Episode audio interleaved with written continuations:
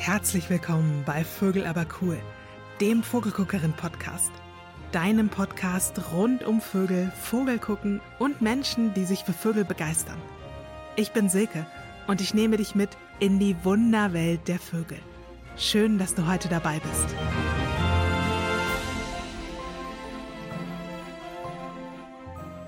Hier gibt es heute eine Premiere, denn ich habe nicht nur eine Gästin, sondern gleich zwei als Verstärkung mit dabei.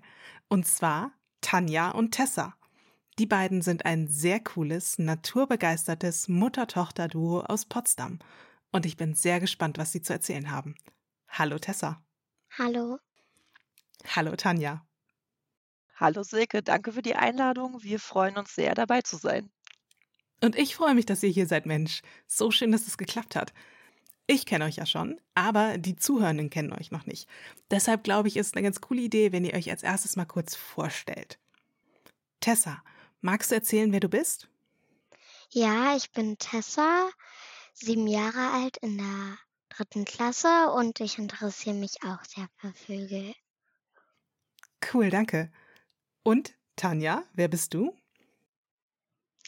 Also, ich wohne in Potsdam, ich bin Ende 30, ich bin Pädagogin und Mutter einer bald achtjährigen Tochter. Und ich bin ganz groß seit einem Jahr jetzt ungefähr in das Wildnisthema eingestiegen und somit kamen auch die Vögel noch mal mehr in mein Leben, was mich total begeistert und was offensichtlich auch sehr ansteckend auf weitere Personen ist. Ganz offensichtlich, denn deshalb sitzt ihr auch zu zweit hier. Darüber reden wir bestimmt gleich noch ein bisschen mehr, aber ich muss euch erstmal nach eurem Urlaub fragen, denn ich habe auf Instagram gesehen, dass ihr gerade unterwegs wart und ihr hattet da sehr schöne Naturerlebnisse anscheinend. Was waren denn da eure coolsten Vogelbegegnungen?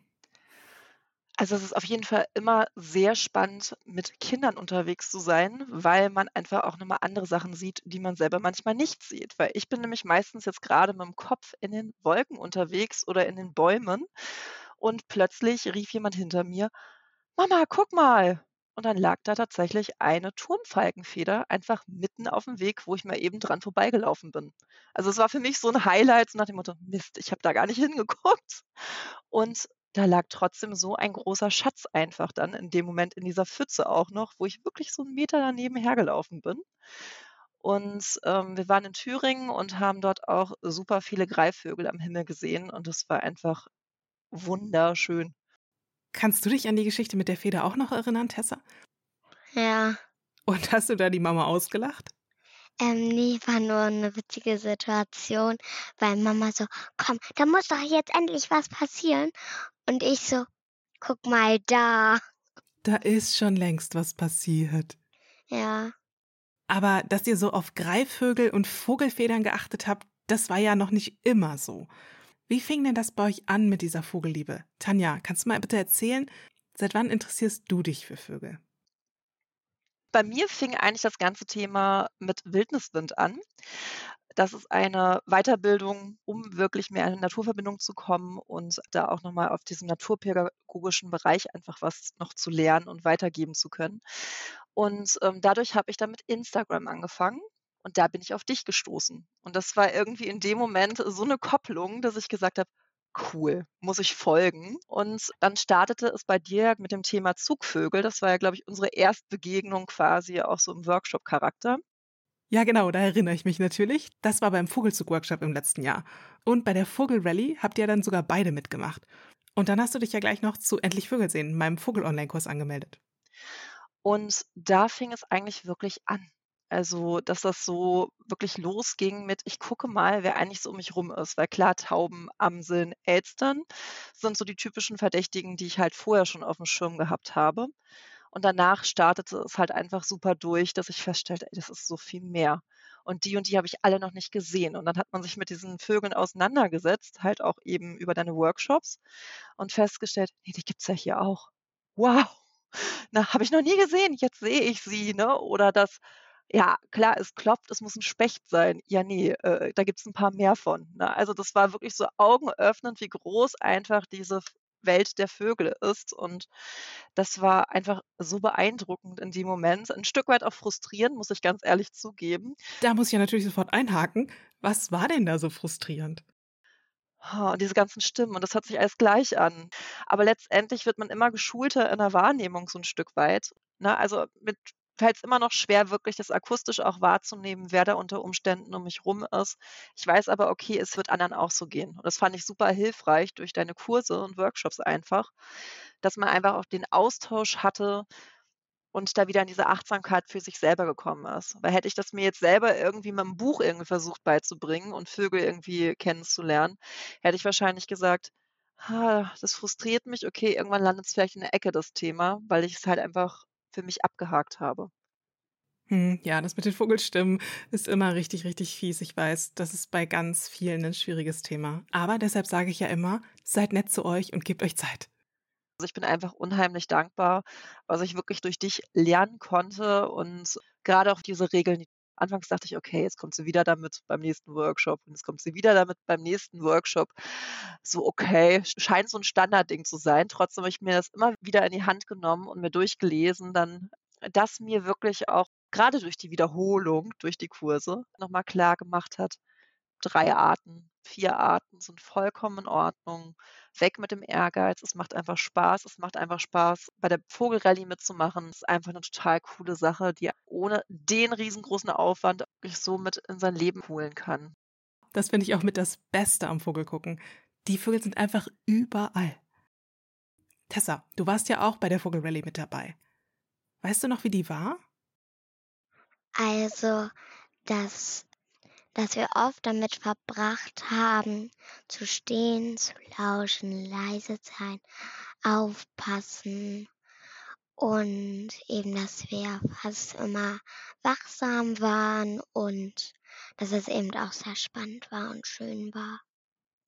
Und dass danach ich mich direkt auf die Couch geschmissen habe und mir die Liste angeguckt habe, welche wir gefunden haben und so. Und? Warst du zufrieden mit der Ausbeute?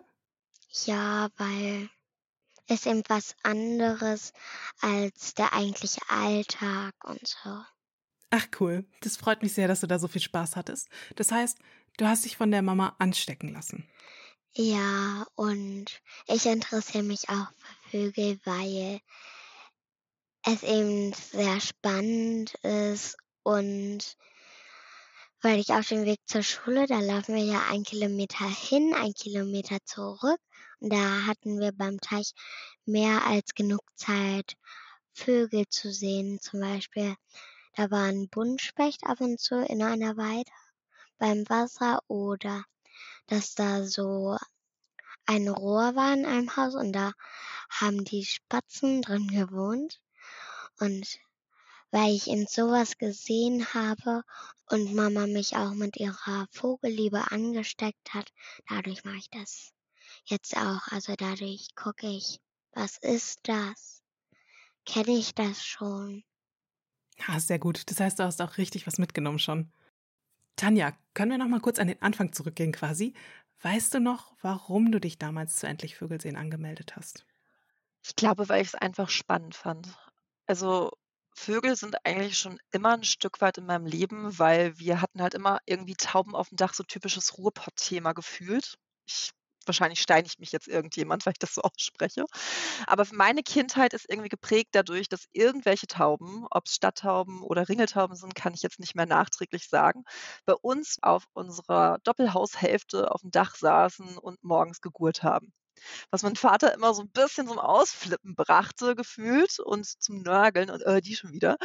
Und das hat sich irgendwie so eingeprägt tatsächlich, dass ich dann irgendwie gucken muss, okay, wie kommst du da später wieder raus? Ne? Also das ist mir auch erst wieder bewusst geworden, dass man so ein ja, negatives Bild einfach jetzt wirklich auf so eine Vogelgruppe hat, was ja eigentlich gar nicht notwendig ist, weil die sind eigentlich voll cool. Dadurch kam das irgendwie, es gibt so viele Arten, es gibt so viele verschiedene Vögel, dass ich gesagt habe, irgendwie muss ich mich damit auseinandersetzen oder ich möchte mich auseinandersetzen. Das ist mein großer Wunsch, auch diesen Bereich zu sehen. Und da kam halt das irgendwie auf und ich hatte vorhin ja schon mal gesagt, dass du ja dieses Zugvogelthema hattest, wo ich dachte, ja, irgendwie will ich wissen, warum wollen die denn unbedingt oder warum müssen die jetzt unbedingt ziehen? Und hatte irgendwie aus diversen Dokus auch zwischendurch mal aufgeschnappt, wie weit eigentlich auch Vögel ziehen. Und irgendwie dachte ich mir, hä, macht das überhaupt Sinn und so weiter, dass ich gesagt habe, es hat mich so interessiert und neugierig gemacht, dass ich da einfach dabei sein wollte, um halt einfach so einen Eindruck zu gewinnen. Und das war so der erste Meilenstein dann auf dem Weg zu den ganzen Bootcamps und den Endlich Vögelsee-Workshop, dass man da halt einfach wirklich nochmal ne, von dem Großen ins Kleinere, ins Differenziertere einfach gegangen ist und einfach immer so ein bisschen mehr mitgenommen hat. Hm, das freut mich. Und für mich war das damals auch was ganz Besonderes, weil ihr habt ja zu zweit an dem Kurs teilgenommen. Tessa, Mhm. du warst die allererste Teilnehmerin unter 20. Oder unter 10. Ja, oder unter 10, das stimmt natürlich. Die anderen sind ja dreimal so alt wie du. Mhm. Weißt du noch, wie der Kurs für dich war? Sehr aufregend, weil man eigentlich jede Sekunde damit verbracht hat, zu lauschen, zu gucken, ob jetzt was passiert oder so, oder gucken, wer das jetzt ist und so. Hat das in deinem Leben was verändert? Also wenn du jetzt rausgehst? Ja, das hat schon verändert, dass ich mich an bestimmten Sachen in Sachkunde oder so ein bisschen mehr interessiere oder dass ich eben generell ein bisschen mehr aufpasse und so und mit Mama ab und zu mal wandern gehe und dann mal gucke, ach, was entdecken wir denn da und so. Ah, richtig gut. Das heißt, die Vögel haben dein Leben auch verändert. Mhm. Ich erinnere mich, dass wir uns bei dem Kurs abends immer in den Lives gesehen haben. Wie habt ihr das sonst logistisch gemacht, Tanja? Habt ihr die Vogelvideos jeden Tag zusammen angeschaut? Es war anfangs eine Herausforderung. Also ihr Wunsch ist gewesen, das tatsächlich mit täglich auch zu sehen in dem Moment wo wir dann gucken mussten, wie wir das halt hinkriegen zwischen Arbeit und Schule und weiteren Terminen, wie das halt irgendwie passt, weil abends um 20 Uhr brauchst du dich mit dem Kind nicht mehr unbedingt hinsetzen in der Altersgruppe, um sowas irgendwie aufzuarbeiten. Sodass wir manchmal am Wochenende wirklich uns mehrere Videos einfach nochmal angeguckt haben und da reingeschaut haben. Einige Folgen habe ich auch selber dann diese Tagesthemen einfach selber für mich halt gemacht, weil ich gesagt habe, nee, ich brauche das jetzt irgendwie in einer gewissen Regelmäßigkeit, sonst wird mir das too much.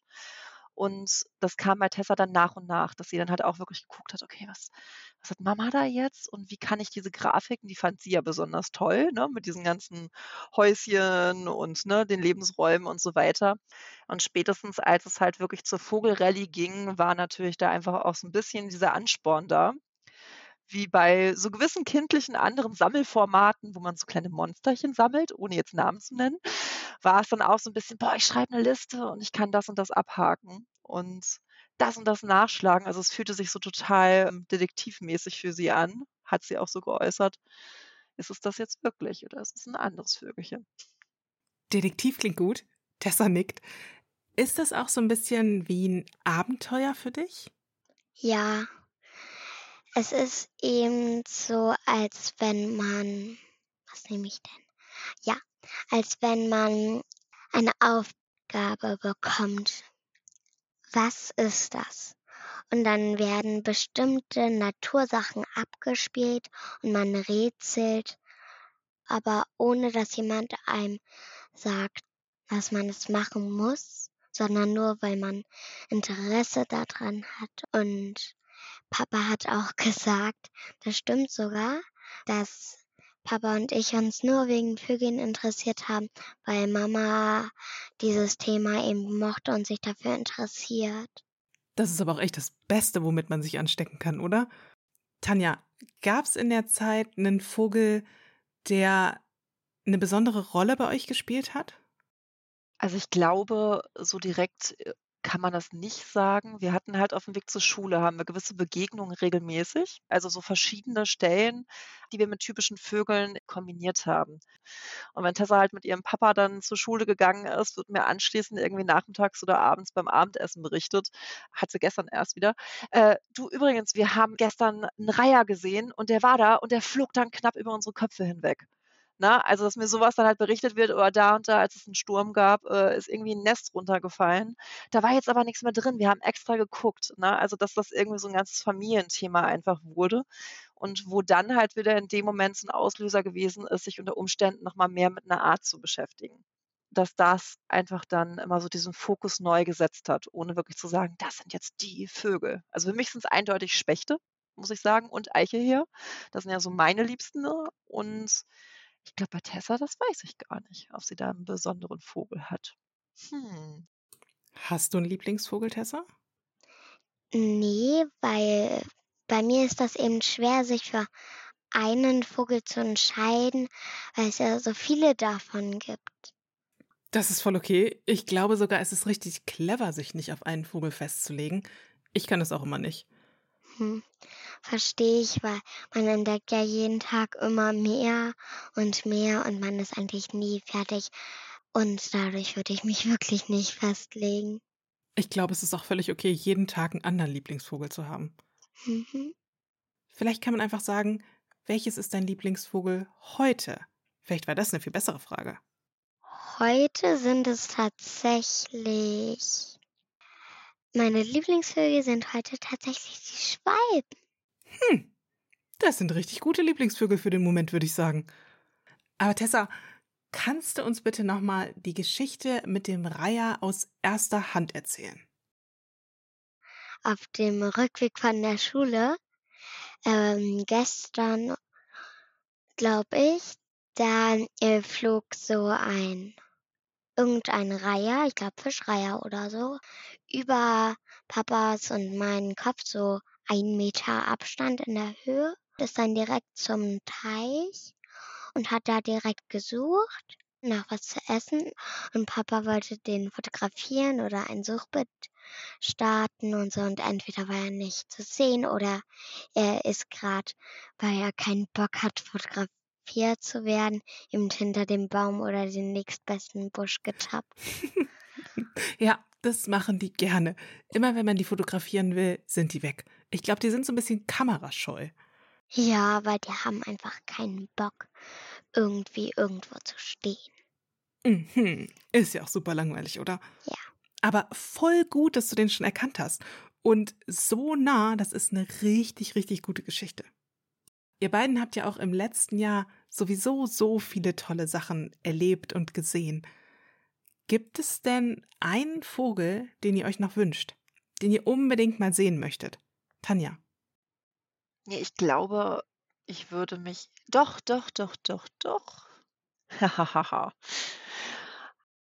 Man sieht ihn immer. Er ist immer so wunderschön überall fotografiert. Durch dich habe ich auch gelernt, dass diese Fotos nicht immer diese typische Form sind, aber der Wiederhopf und der Pirol, weil das Fieseste ist, was ich in der Naturkita echt erlebt habe. Wir hatten da auch schon Eltern teilweise mit bei zur Eingewöhnung und du stehst da mit einer Kindergruppe im Wald und ähm, unterhältst dich und dann plötzlich, hast du gehört, ein Pirol?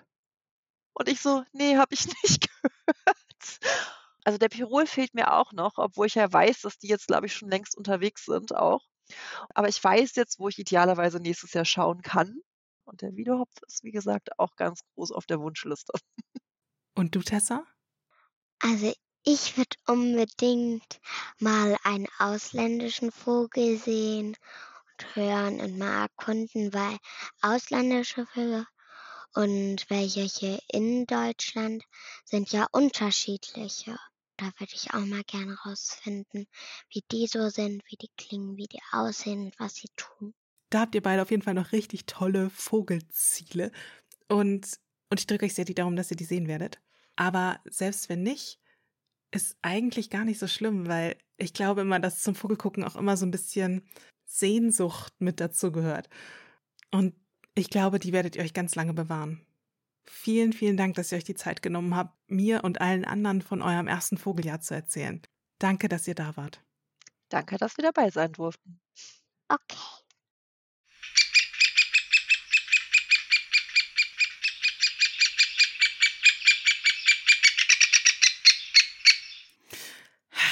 Ich liebe es, euch auf eurer Reise in die Wunderwelt der Vögel zu begleiten.